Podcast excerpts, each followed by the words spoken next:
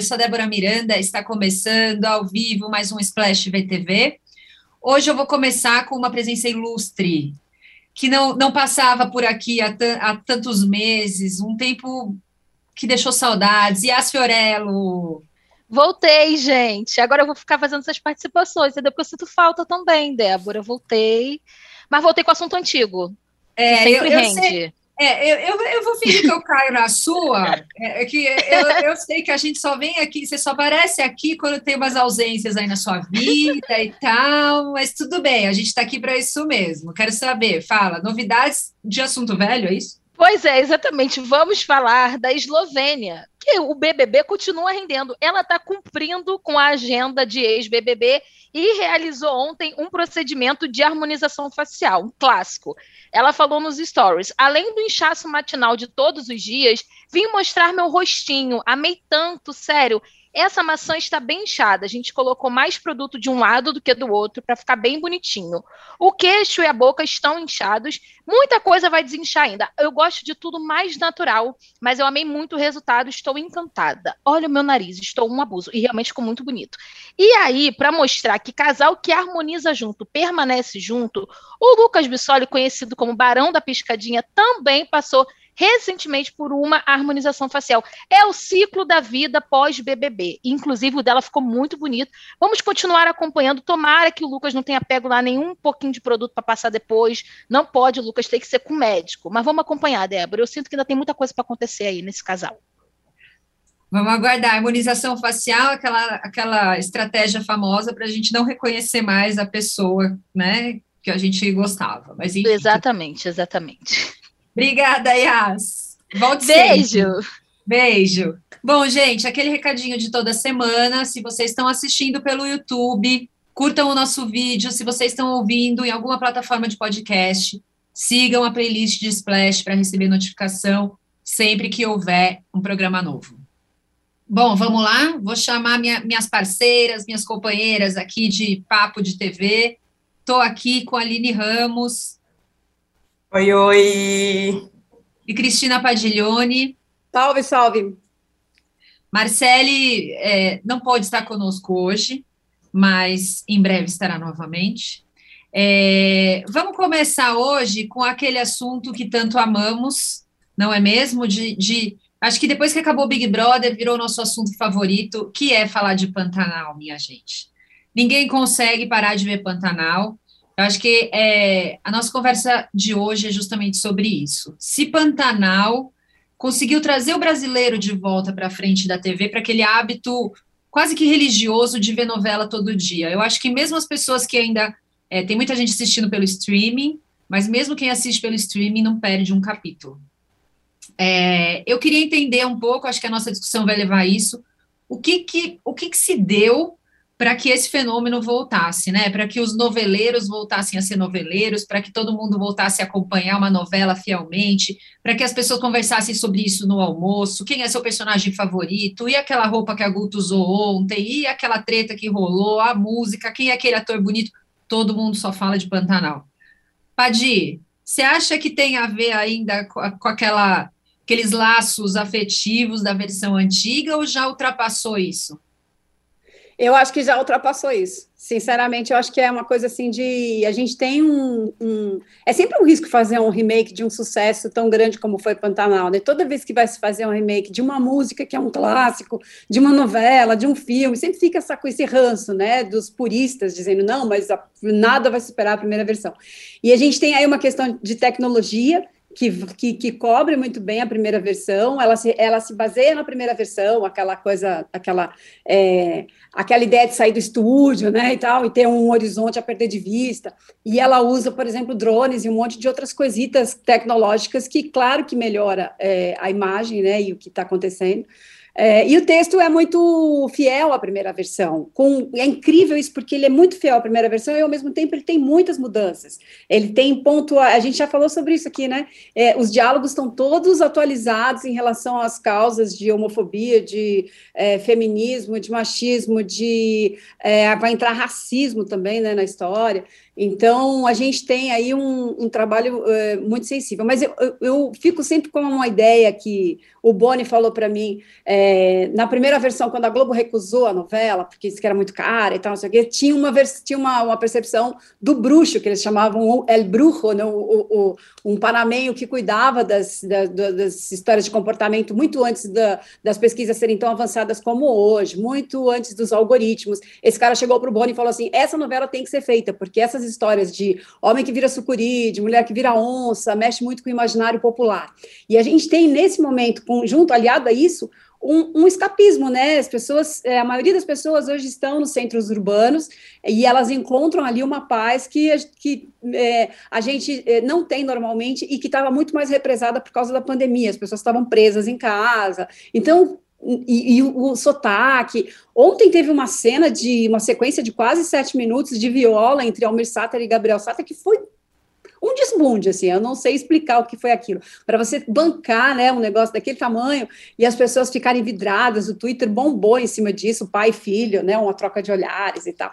Então tem tudo isso, ela tem uma, uma coisa muito afetiva, não só da memória, né, porque muita gente, tem muito jovem assistindo a novela. Tem uma pesquisa que mostra que tem um, um resgate de público jovem para frente da TV que já não tinha ou que nunca teve o hábito de ver novela e está acompanhando. Então não pode ser só atribuída à memória afetiva.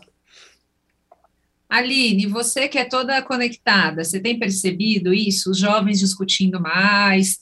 Acho que tem personagens jovens que são muito fortes também, né, na trama. Não sei se isso também acaba trazendo esse público mais para discussões, para discussões mais atuais, né? Enfim, o que, que você percebe?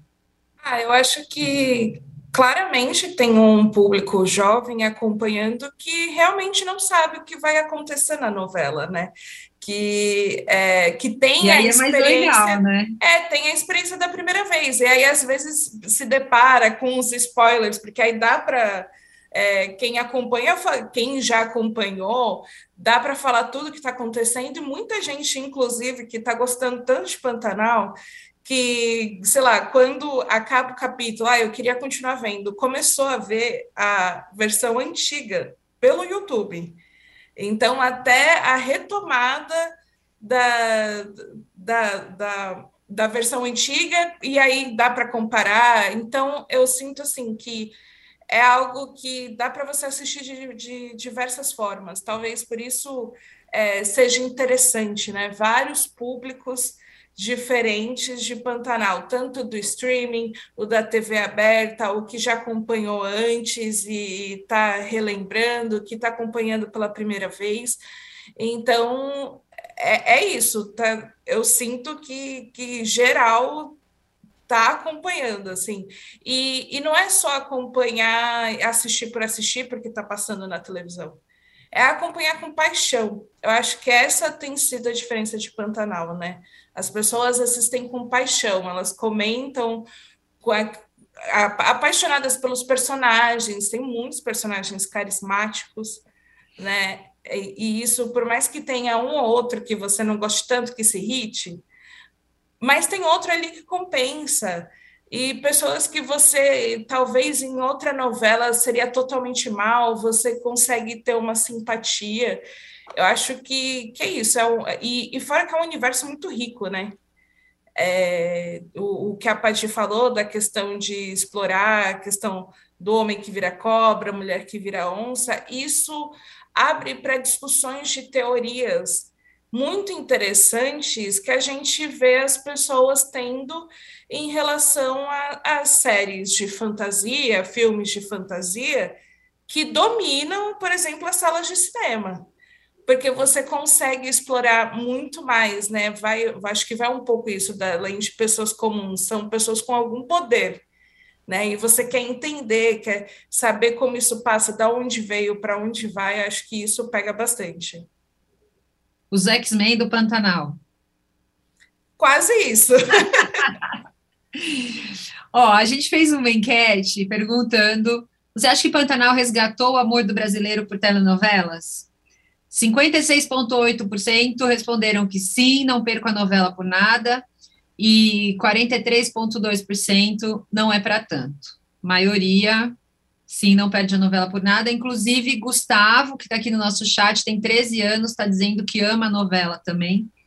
É, eu acho que a gente falou um pouco aqui, né, dessas coisas do, dos personagens, né, especiais, essa coisa da fantasia, até do misticismo que tem na novela, eu queria chamar um pouco também a discussão para a gente falar do elenco. É, a, acho que no começo a gente tinha muito uma visão, né, de comparar, ai, quem fez o personagem antigamente, quem fez tal pessoa, ai, acho que não vai combinar, acho que é, foi uma, uma expectativa que se criou ali pelas pessoas que já tinham assistido a novela e que foi muito rapidamente derrubada, né, eu acho que as pessoas é, conseguiram embarcar mesmo nesse novo elenco, conseguiram acreditar nele e, e se apaixonar, né, como a Aline falou, tem algumas pessoas que gostam mais de um núcleo, de outro, mas acho que foi uma coisa que não ficou lá, a gente, a gente não fica tendo saudades do elenco da primeira versão, né, Padir? Eu acho que não, acho que é, eu tinha, eu, eu sou uma pessoa que tinha esse preconceito, esse preconceito, né, de que por exemplo, Juliana Paz no lugar de Cássia Kiss, quem é que poderia imaginar que ia funcionar? Elas são atrizes muito distintas, né? Uma trabalha totalmente despida de vaidade, a outra está sempre com aquela cara de sensual e tal. Mas funciona uma beça, né? E a onça tem, o felino em geral tem essa coisa da sensualidade, então foi muito legal. E eu tinha esse, esse pé atrás, por exemplo, com com Juliana Paz, é, quebrei a cara, porque acho que ela fez um excelente trabalho, e fez mesmo, assim, achei, muito bom, e totalmente diferente da Cássia Kiss, né, que é muito bom também, então são duas coisas completamente distintas, é formidável isso. E Murilo Benício ainda não me pegou, assim, só isso. Murilo ainda, eu acho que Tenório é, pode ser esse cara, assim, que parece o seu vizinho, que, tá, que é um tio do Zap, que a qualquer momento vai falar uma bobagem, né? 30 anos atrás as pessoas eram mais envergonhadas de falar isso, a gente também estava saindo de um momento de ditadura, né? Começando a votar para presidente, então tinha um vexame, tinha uma vergonhazinha de falar é, as coisas que ele fala. E hoje não, hoje esse cara está muito exposto, nesse ponto eu acho muito interessante que seja o Murilo Benício mas eu ainda não entendi o carioquês dele, que é um cara que viaja muito para São Paulo, é, que fez negócios escusos no, no norte, do, no sul do Paraná, enfim, o acento dele é o acento de Murilo Benício. Eu, por que, que eu falo isso? Porque eu acho ele um grande ator. E eu fico esperando que, pelo menos no acento, ele conseguisse fugir um pouco disso. Né? Essa semana o Marcos Palmeira deu uma excelente entrevista para a Karina na, na coluna da Mônica Bergamo, e ele fala isso, que na primeira versão, quando ele se ofereceu para fazer o Tadeu, o Monjardim falou assim, mas Marquinhos, com esse acento carioca você vai fazer o Tadeu? Como? E aí ele entregou um negócio né, muito legal, que é o que ele está fazendo agora também, o mesmo sotaque e tal, mas ele ali, jovenzinho, como Tadeu, em 1990, fez um excelente trabalho. Então, nesse ponto, o Murilo ainda não me, não me seduziu, assim. É, no mais, eu acho o elenco realmente é, muito legal e acho muito difícil fazer isso, né? Você entregar, como estava falando, difícil você entregar um remake que seja que contemple a mesma sensação de êxtase que ele teve na primeira versão e um elenco totalmente diferente, que a gente falou já disso, né, dos caras tentarem encaixar as pessoas em personagens, por exemplo, no Big Brother, e os caras fizeram um Pantanal com atores completamente diferentes, com outros conceitos, é, tirando aí o Almir Sater, que era um, quase que um símbolo, né, de, elo dessas duas versões, que tinha que estar nessa, nessa atual, e é um violeiro, é, mas todo o conjunto também dos violeiros é diferente, o conceito de Tadeu, de Marcos Palmeira para José Loreto é totalmente diferente, Jussara Freire para Dira Paz é totalmente distinto. Então, é eu acho formidável como eles conseguiram realmente distanciar o, o, tipo físico, inclusive, dos atores, e trazer outro trabalho e é que, que seja tão bom, até melhor que o primeiro, né? Agora, eu, eu queria perguntar para a Lira especificamente da Juma, é, até o capítulo de ontem, né, mostrou bastante ela perdida lá na, na, na, na cidade, né, na casa, aí o, o menino falou para ela, ai, vamos lá que eu vou, vou, te mostrar a sua casa, daí abriu, um, sei lá, Google Earth, sei lá o que, que ele abriu ali para mostrar para ela uma visão, daí ele começou a explicar, né, não, aqui é o satélite, ele tira uma foto da sua casa, aqui da sua casa, aí ela, cadê minha praia, tal, e eu achei também, acho que embora é, o tipo físico seja bem semelhante, né, aquele cabelão, assim, acho que eles guardaram um pouco das características da Cristiana Oliveira, eu acho que ela está ela tá conseguindo mostrar uma, uma, sensibilidade ali naquele papel, algo que não fica tão caricato, né? Queria pedir a opinião da Aline. O que você está achando, Aline, da Juma, especificamente? Olha, eu estou gostando, porque assim, a Juma é um tipo de pessoa que eu não conheço. Eu também não tenho referência nem para é, poder comparar. Então, o que ela apresenta, eu acho que parece muito crível e eu acho muito sensível, assim, eu, eu vi muito, eu até comentei que eu acho que a, a, forma em que ela age, se afastando das pessoas, muito arredia, eu, eu falo, é igual a minha gata em casa, quando chega a visita, ela não quer saber, ela fica recuada, né? Então, até nisso eu falei, nossa, tem uma semelhança ali com o animal, né? Esse comportamento dela com a família, do Jove.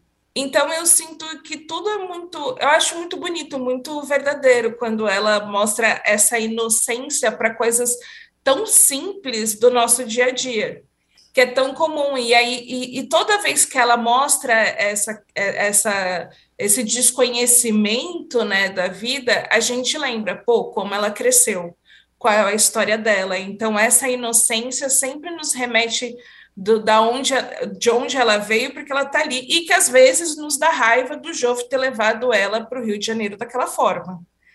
Né, que, de, que, que ela aparece até, ela chega até o momento parecer que tá, virou prisioneira da, daquela situação, né, que ela não pode sair, ela não tem como ir embora, ela não sabe, e, e por aí vai. Então, acho que vai deixando tudo muito, acho que rico, assim, né, na, nas camadas da personagem.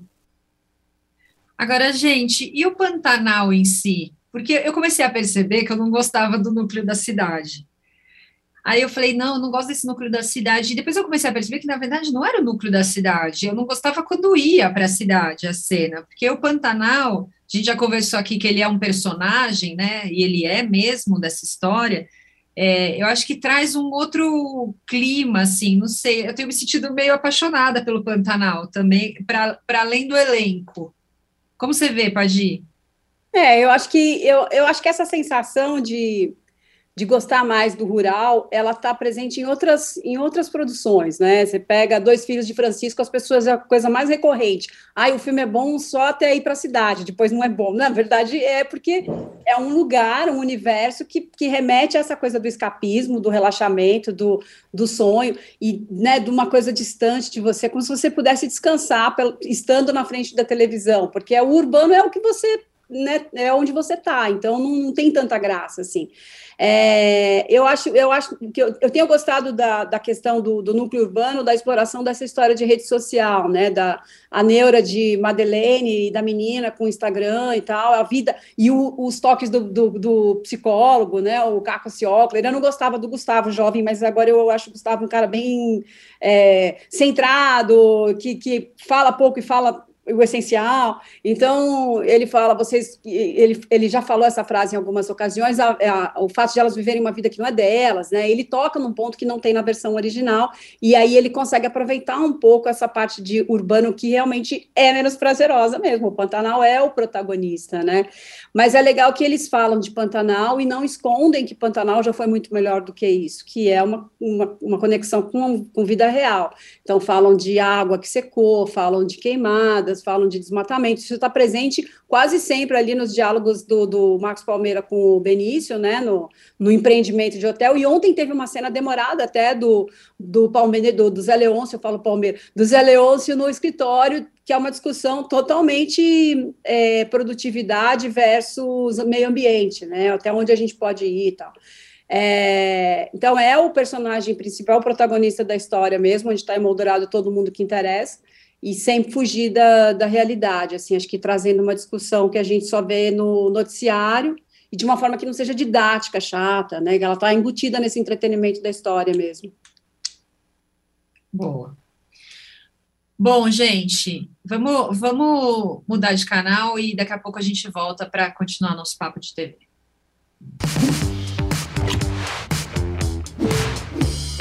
Sabe o que tem toda quarta? Conexão Viva Bem. Na terceira temporada, eu recebo convidados maravilhosos aqui no estúdio, celebridades e especialistas de diversas áreas, para a gente desbravar juntos aqueles temas que deixam todo mundo cheio de dúvidas. Quem você é não é só o seu corpo, né? Corpo, saúde mental, alimentação, bem-estar, sexualidade. Não se comparar, se olhar no espelho, dizer, olha, você é linda. Tudo de um jeito super leve e descomplicado. Não tem como você ser pleno o tempo inteiro e estar tá em paz o tempo inteiro, até porque a nossa rotina, o dia a dia, ele te puxa para isso. E nessa temporada, a gente ainda derruba mitos. Para mim é um mito. E fica por dentro do que é notícia sobre o tema. Burnout pode estar mudando o seu cérebro. Recebe dicas para viver bem. Espero realmente poder ajudar se chegar em uma pessoinha que está precisando desse acolhimento aí. Valeu a pena. Então, obrigado pelo convite. Conexão Viva Bem, terceira temporada. Toda quarta.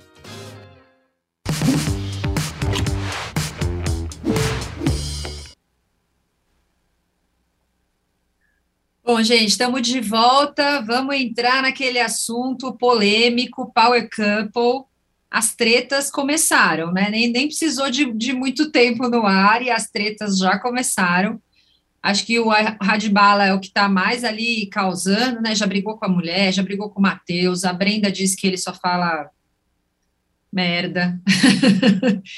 é, Aline, que, o, que tretas mais podemos esperar desse programa? Já está já, já chegando no, no auge da, da, da briga ali? Olha, eu ia falar que depende do ponto de vista quem está causando mais, porque justamente para muita gente a Brenda e o Matheus é o casal ali que está no centro de, de tudo, assim, todas as brigas parece que giram em torno deles, né? E, e é isso, o, parece que a Record acertou muito nesse elenco do Power Couple, no sentido pessoas que querem brigar.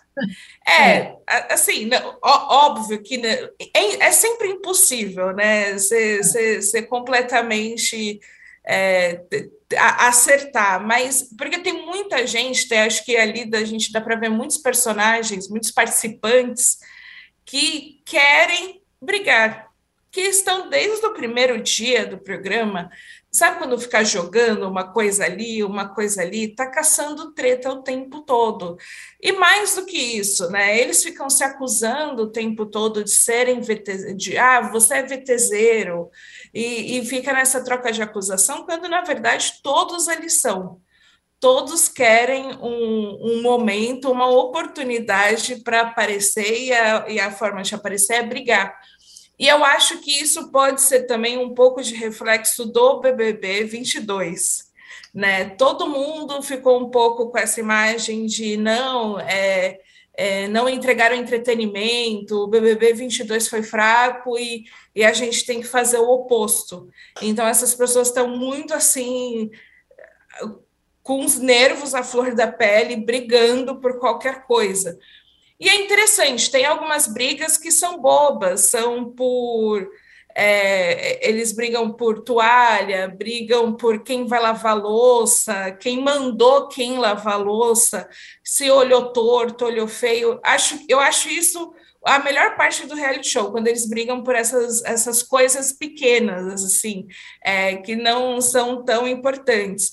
Mas também é óbvio, né? Nesses reality shows, todos os participantes têm um histórico. E aí as pessoas entram e ficam com aquele papo: ai, não, entrou do portão para dentro, é nova vida. Que nada, as pessoas não mudaram, elas, elas continuam sendo as mesmas. E aí, alguns momentos, sempre no momento assim, na briga, surge, que eu acho que foi a questão, né? Que a, a Brenda, ela nem falou exatamente o que, que era, falou que não gostava tanto dele por coisas, não gostava tanto do Adbala por coisas de fora. E aí o Adbala começou a brigar, Matheus chamou ele de machista, e aí acho que foi um gatilho aí. Então é interessante também como hoje, para você acompanhar um reality show, você tem que, parece que tem que ter assistido outros, que aí você vai entender as referências né? Porque o pessoal fica, ah, mas o que, que o Matheus fez no Brincando com Fogo, né? Porque falaram, ah, ele também não é o melhor dos caras. Então eu acho, eu acho curioso, né? Como tem se criado esse universo de reality shows no Brasil. Adi, acho que a Aline trouxe uma coisa importante. Achei dois pontos bastante importantes do que ela falou. Uma coisa é: BBB entregou entretenimento e era bem o BBB do amor, né? Então, não, não, não, não agradou, e aí as pessoas talvez já tenham entrado com essa mentalidade de que, né, não, amor não. E a briga como uma forma de aparecer. É, você acha que isso é eficiente? E mais, você acha que a expectativa de quem gosta de seguir Power Couple é justamente essa? As pessoas vão lá, acho que mais até do que, por exemplo, num Big Brother, para ver o pessoal tretar? Totalmente.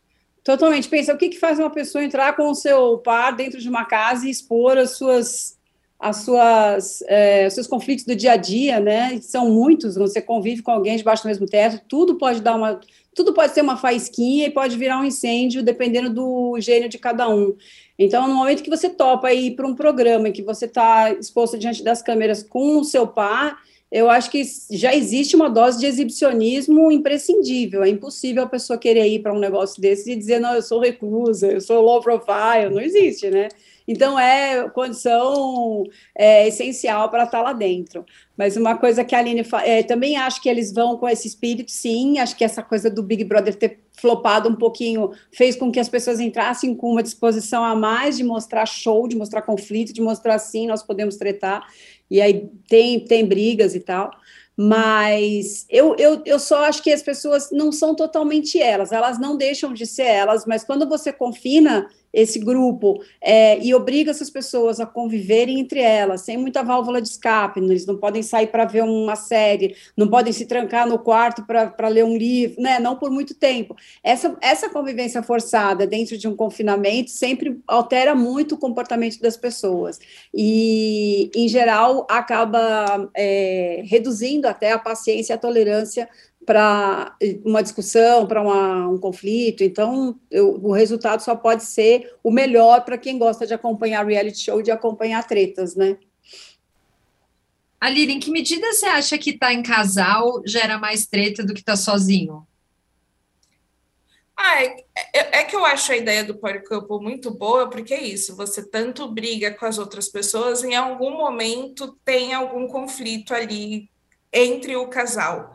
Então, isso faz com que tenha história o tempo todo, né? Porque sempre tem uma possibilidade. E, e aí. É, é, é um aquela coisa também, né? De brigou com meu pai, brigou comigo, né? Então, você arranja com assim, um, você já arranja com os dois, né? Sim, tem casos que sim, tem casos que não. Porque já teve brigas assim, ah, brigou com uma parte do casal, mas é, o cara ficou, não, mas eu continuo gostando de Ciclano, é meio que mantendo a amizade dos brothers. É porque isso depende muito da relação, do grau de é, profundidade do relacionamento, se o casal se dá bem, quais são os pactos anteriores desse casal, porque lá tem tanto gente que está namorando só há um ano, gente que está num casamento já de 20 anos então, tem casais que se conhecem mais e menos, e às vezes alguém que está mais tempo se conhece menos também. Acho que isso é curioso. Então, o quanto um casal está é, tem essa afinidade, o, o casal se conhece, isso faz com que ele fique mais forte dentro do jogo brigar entre si só enfraquece, né? E, e, algo que tanto as outras pessoas comentam, mas influencia muito nas provas porque tem isso, o Power Couple é um, um reality show que valoriza muito prova, eles têm é, durante a semana três provas, né? Uma prova para os homens, uma prova para as mulheres e um, uma prova dos casais. E tudo isso tem muita importância porque tem um esquema de apostas, né? Então, porque, que vai valendo dinheiro. Então, acho que é isso, né? É, o, o, público também fica de olho no quanto um casal tem afinidade ou não tem.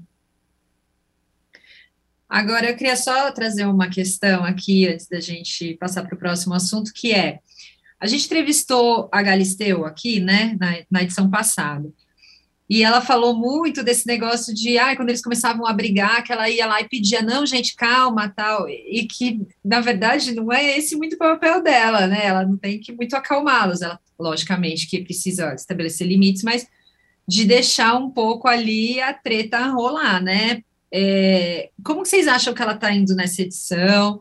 É, vocês acham que ela mudou com relação à edição anterior, amadureceu, tem ido melhor? É, teve aquelas broncas até que a gente citou no programa passado, né, na, da, da, estreia.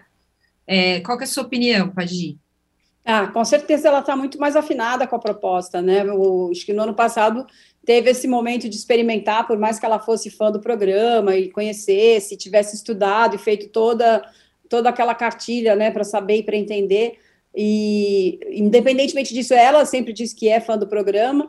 Então, maravilha, assim, ela, ela conhecia e sabia, mas você tá lá dentro e administrar isso e ser um mestre de cerimônia das brigas é uma outra história. Então, dessa, eu acho que ela já entra dessa vez com esse com, com, essa bola dividida, que é o seguinte, ela não pode botar fogo no parquinho por ela própria, porque pega mal, mas ela então ela faz uma administração de, de é, um juiz ali de, né, de, de para apartar as coisas, para separar um pouco, mas é aquele cara que segura, né? Segura o cara para ele não ir para a briga, mas não segura muito, né? Porque tem que deixar ele partir um pouco.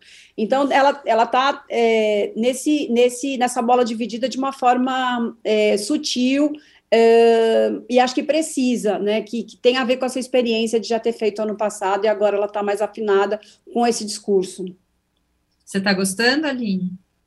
Ah, eu tô. Eu acho que, é, principalmente com um grupo de pessoas que quer aparecer tanto o tempo todo, pessoas que querem falar muito, quer ter muito espaço, você precisa ter pulso firme para controlar né? E acho que a questão da Galisteu é que ela é muito empática com os participantes, e aí isso é o que amolecia. Eu sinto que ela continua tendo essa característica de demonstrar uma empatia com os participantes, mas sendo firme, né? Porque, porque não dá, é, é, muita gente querendo falar das suas próprias causas, das suas próprias dificuldades, querendo muito espaço, e isso atrapalha e irrita, né? O, deve atrapalhar a gravação, né? Ali para quem está trabalhando com aquilo, mas também irrita o público. Então, eu acho muito interessante. A questão de ver é, a, o ponto da empatia é nas provas. Como ela, como tem muitas provas que eles vão fazendo individualmente, ela torce por todos eles. Isso ela nunca escondeu. Né, ela vai, vamos lá, não, não desiste, né? Tem muito essa característica, mas acho que isso não elimina o fato de que às vezes ela é dura, às vezes ela faz até pegadinha para poder desestabilizar alguém falar assim: olha, Fulana, seu marido não completou a prova, e, e ele completou para ver como vai reagir, acho que isso tem sido bacana. Boa. É, bom, gente, vamos ao nosso giro de novidades da TV. É, o Agnaldo Silva disse que está escrevendo uma série intitulada Menina Má, quer contar a infância da Nazaré Tedesco, a vila da Renata Sorra em Senhora do Destino. Aline, qu qu quão animados estão os fãs? Olha, eu acho que não, não, não tem notícia melhor para quem é muito apaixonado, acho que, pela Nazaré, porque é um, uma personagem que transcendeu né, a novela em si.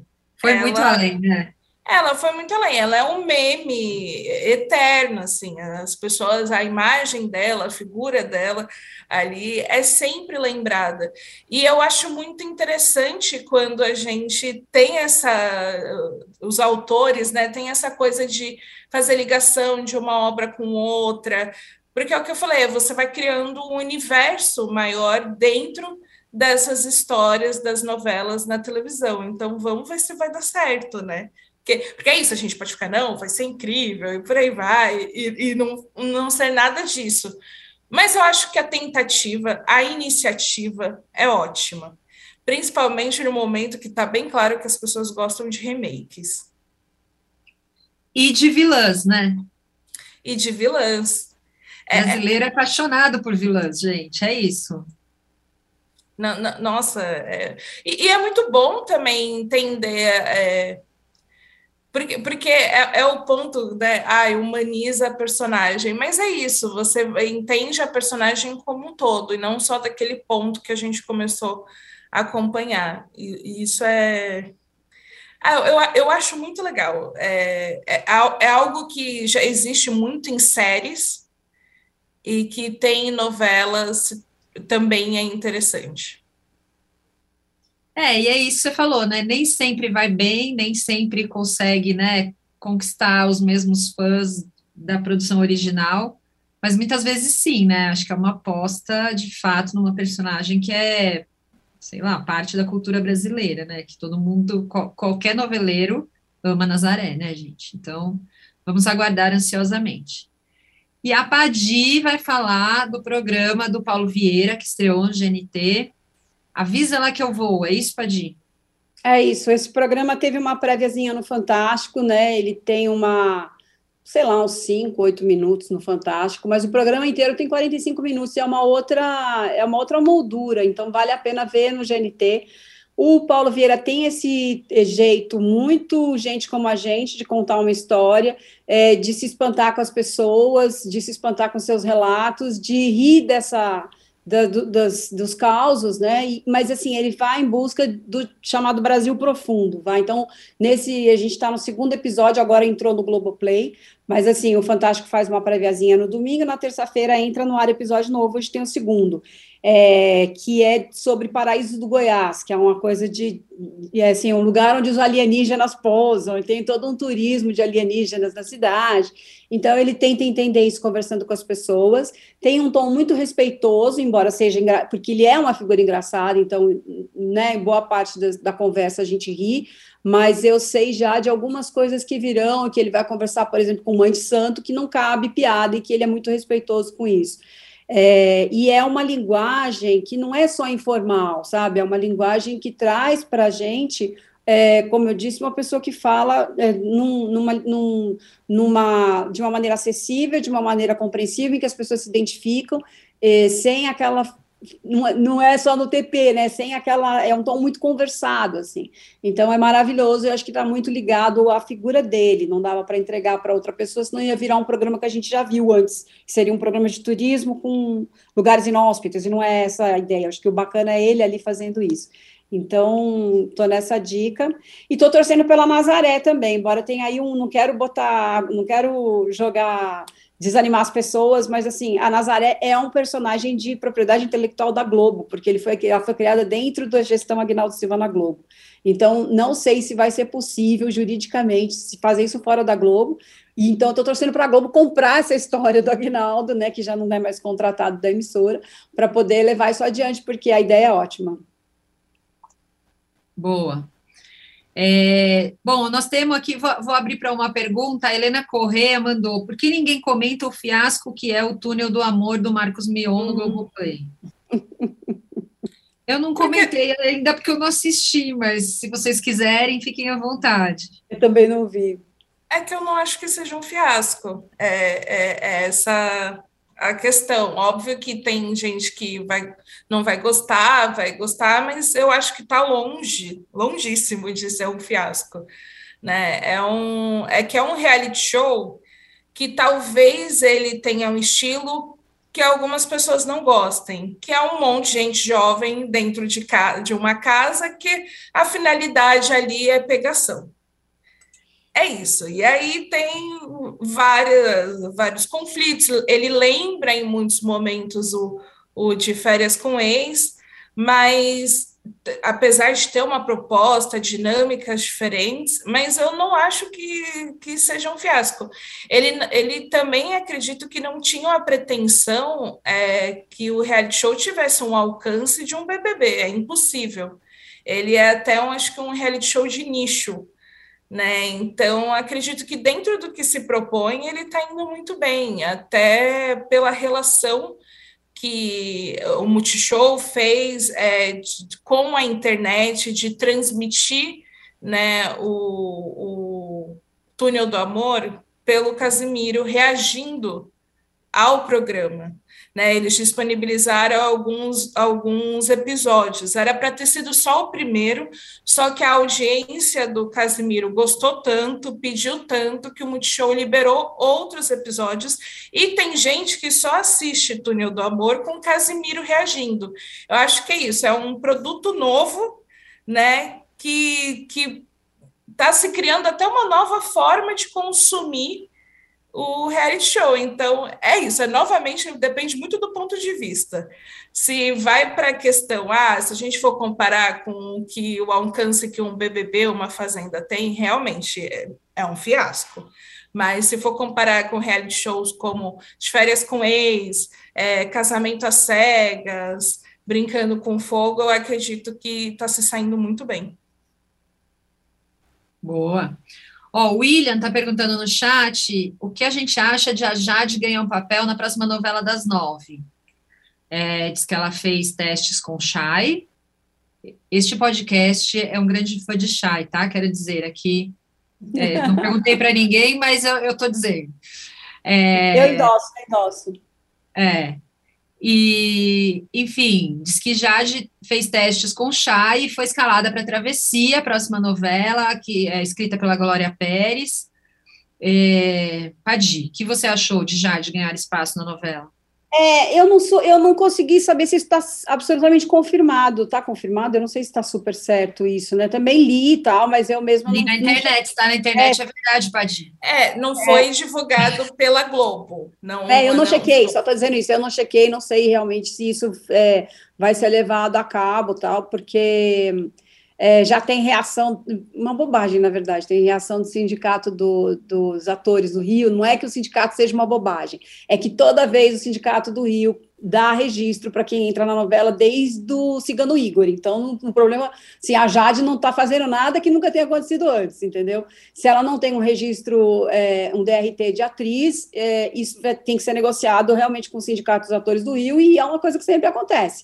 Mas eu ouvi muito ator dizendo que adora Jade, que ama Jade, mas a especificidade dela é de uma alface, assim, então não sei como é que ela vai sair nesse papel, é, embora eu acho que ela entre na história, se é que isso vai adiante, como foi dito, para fazer um papel dela mesma, que é uma influenciadora e tal. É, e aí, ok, assim, vamos ver o que vai acontecer. A gente não pode falar nada antes de acontecer mas é, tem um incômodo aí por a Globo estar, tá, por exemplo, quebrando vários contratos com profissionais do ramo e, de repente, é, ceder a esse encanto de, de, escalar influenciadores com muitos seguidores, né? Existe isso, em, tem teste de elenco já que fala assim. É, Quantos, quanto tempo de teatro, quando, quais as experiências anteriores e quantos seguidores você tem no Instagram? Porque é uma coisa que já começa a pesar é, até para uma empresa grande, saber se a Larissa Manoela vai protagonizar uma novela porque ela tem seguidores e porque ela é boa atriz também, mas tem um, isso ganha um peso que é meio preocupante, a gente não tem que botar isso no, no na balança, eu acho, sabe? Então, é, sei lá, confio que a emissora tem aí cuidado para ver se é realmente o caso de ter é, a Jade na novela antes de ela ter qualquer tipo de experiência.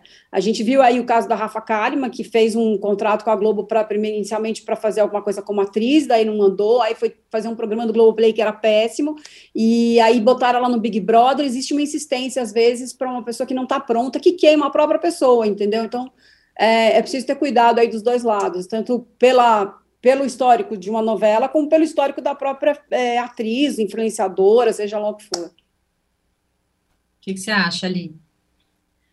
Olha, é, a minha primeira reação. Ana Linda, é... uma respirada antes, assim, a gente já se prepara. Não, é, é, a minha primeira reação foi assim: ah, eu sou contra isso. Mas aí eu, eu, eu fiquei refletindo, lendo outras opiniões, e que sempre quando surge um, uma ex-BBB, um ex-BBB que vai ganha, né, papéis na Globo, o pessoal lembra da história de outros ex-BBBs que também não eram atores, atrizes e que né, hoje se a gente respeita, né, a, a, própria Grazi aí entra como o maior exemplo de alguém que era ex-BBB e se tornou uma ótima atriz. Eu acho que, que, que é isso, né, não dá para a gente rechaçar em primeiro momento ah, porque não tem curso, porque não tem isso, aquilo, outro, até porque a, a gente entrevistou, né, semana passada, uma pessoa que está em Pantanal, né, um ator que está em Pantanal e não tinha feito curso de teatro, não, não, não tinha essa formação, né? O Guito tá, tá, tá se saindo muito bem. Eu acho, eu acho que é uma questão muito complexa, é que, é, é que quando colocam a Jade assim, ah, beleza, vamos contratar a Jade para um papel que já contracena com Chai Suede, você pensa, isso vai ser um papel, ela vai ser protagonista, né? Vai ser um papel com muito destaque, porque eu acho ok dar espaço, mas quando parece que vem logo no centro das atenções, é um pouco estranho, né? Seria interessante a pessoa começar talvez com um papel secundário, que para ir ganhando experiência e por aí vai. Enfim, é, eu acho que a gente tem muitas questões ainda sobre essa história né, o, o que vai ser, como vai ser, ela está fazendo alguma preparação, né, ela não, até nenhum momento não falou que não quer fazer curso de teatro, né, não quer estudar, é, quando ela falou que queria ser atriz, acho que isso inclui. Acho que o ponto também é o que a Paty falou, é, é difícil enxergar nela uma pessoa que tenha expressões, um, um, leque de expressões diferentes que possa ser uma atriz. Mas vai que a gente esteja errado, né? Vai, vai que, que ela nos surpreenda. Mas é estranho, parece só mais uma questão no final de uma pessoa sendo privilegiada aí nessa escadinha de é como se tornar uma atriz. Muito bem. Viu, William? É isso que a gente acha da Jade ganhar o papel no novela das nove. Ah, a gente pode estar enganado, né? Como, como disse a Aline, pode, pode ser uma grande surpresa, mas incomoda, é. claro, você saber que tem gente batalhando há muito tempo e que é muito melhor e que merecia estar lá e não está. Incomoda. A mim incomoda. Bom, gente, nosso tempo já está acabando. Vamos para aquela sessão Posso falar sessão, será, gente? Não. É, quadro. Esse quadro, o mais aguardado de todos, nossos melhores e piores da semana. Vamos começar pelos melhores. Aline. Olha, eu gostei muito do duelo de viola entre Almi Sater e Gabriel Sater é, em Pantanal. Eu sei que eu acho que me deixou muito encantada, não só por ser ah, pai e filho tocando juntos na mesma novela, que tem todo um significado, mas também pelo inusitado da cena, né, de você ver hoje, né, ter tanto espaço na televisão para moda de viola e é algo que eu, eu achei legal porque nos conecta com uma cultura brasileira que nem sempre é valorizada, que eu acho que Pantanal faz isso o tempo todo, né? Nos lembrando de uma cultura que é, foi sendo deixada de lado e, e, tem esse resgate de uma maneira muito bonita. E foi, acho que a Padi também já comentou antes, foi uma cena, acho que muito legal, não foram só eles tocando, tiveram ali uma troca, é, algo, uma tensão, isso acho que eles conseguiram transmitir pela televisão. Então, acho que essa foi uma das grandes, uma das tantas surpresas de Pantanal e que para mim saiu muito fora do comum e que me chamou muita atenção. Adi.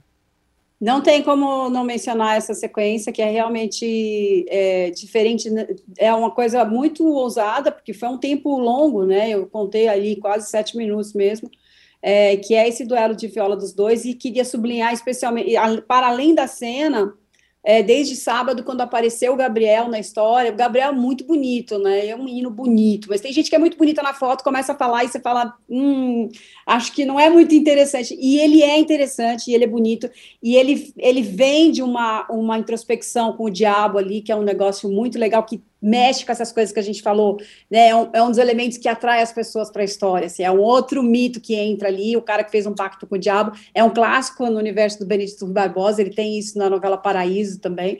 É, acho que no, no Renascer também tinha uma coisa assim do, do Osmar Prado, o papel do, do, do, Osmar Prado tinha essa conexão com o diabo. Então é muito legal, assim, e as pessoas ficam encantadas e o duelo de violas foi fantástico. E queria é, também avisar as pessoas que está no YouTube a entrevista ótima que Casa Grande deu ontem no Roda Viva, que duelou um pouco com a viola, eu fiquei um pouco zapeando até acabar a novela. Mas a entrevista do Casão é maravilhosa, assim, muito, um cara muito, a gente sabe, né, que se posiciona, muito transparente, muito certo do que está dizendo. É, vale muito a pena, eu acho que tem que ser vista. Bom, esse podcast também é muito fã de Gabriel e também de Casão. Eu também quero destacar o Roda Viva com ele. Achei que foi incrível a entrevista. Ele, ele é sempre muito. Ele é uma pessoa que não parece nunca ter medo de dizer, de expor fragilidades, né? De ir para assuntos delicados, enfim. Ele falou até ontem, perguntaram sobre isso, né? Ele disse que ele tem muita coisa dentro dele e que isso ainda vai, vai durar por muito tempo, assim. A, a disposição dele, disponibilidade também para falar sobre muitos assuntos, entre eles, claro, o, o vício é, de drogas, que ele já falou sobre isso muitas vezes, mas é sempre uma discussão muito sensível e muito importante. Então, mais uma edição do Roda Viva, que foi maravilhosa como a Fadi já falou, está no YouTube, dá para ver por lá. Vamos pelo, é, agora para os piores da semana?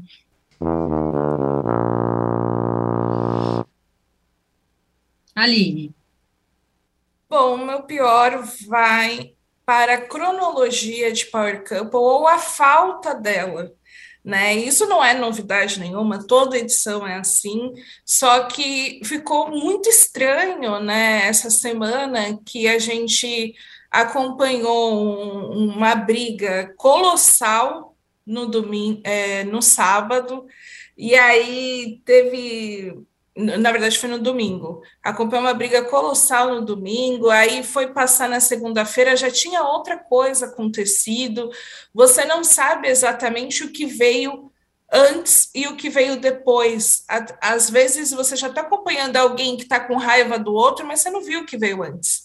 Né? É tudo muito estranho, assim. É, parece que o tempo é só um detalhe a gente vai acompanhando ali. Eu acho que isso faz com que o Power Couple perca muita qualidade, né? Torne um pouquinho difícil acompanhar todos os dias. Adi. Olha, eu não sei se resolve eu falar de Reis, mas eu acho tão perdida essa novela. Não, acho que já comentei isso aqui. Não tenho nada. É, vou fazer uma reincidência essa semana porque eu voltei para dei mais uma chance para a novela. E é uma coisa tão. Os, os, diálogos são tão rasos, é tudo tão maniqueísta que eu não sei é, explicar nem como é que ela pode chegar da audiência que ela dá. Claro que a Record tem um público muito cativo, né? É, que comparece ali e tal, e está é, fiel a essa novela, essa série que eles chamam de série, mas eu acho que não funcionou. Acho que eles tentaram fazer um negócio tipo Gênesis, né, de fazer, de tratar como episódios, como, mas ela nem na questão, ela não deixa de ser um folhetim, ela tem a questão do melodrama, mas é mal feito, só isso. Gente, sabe, eu estava sem piores essa semana, mas eu vou acompanhar a Aline. Eu acho isso também. Até o negócio das provas, às vezes fica meio sem pé nem cabeça, fica frio. Acho que é, é, essa análise, parece que o, tempo é só um detalhe, é, é, perfeito, assim. Então, vou seguir com a Aline, porque, enfim, eu não, eu, eu não tinha muita, muita opção essa semana, e a Aline está sempre certa, afinal. É, bom, gente, acho que é isso por essa semana. Chegamos ao fim. É, alguém tem mais alguma colocação? Podemos encerrar? Podemos encerrar. Então tá bom. Então, por essa semana é só isso. Beijos, até semana que vem. Tchau. Até. Tchauzinho.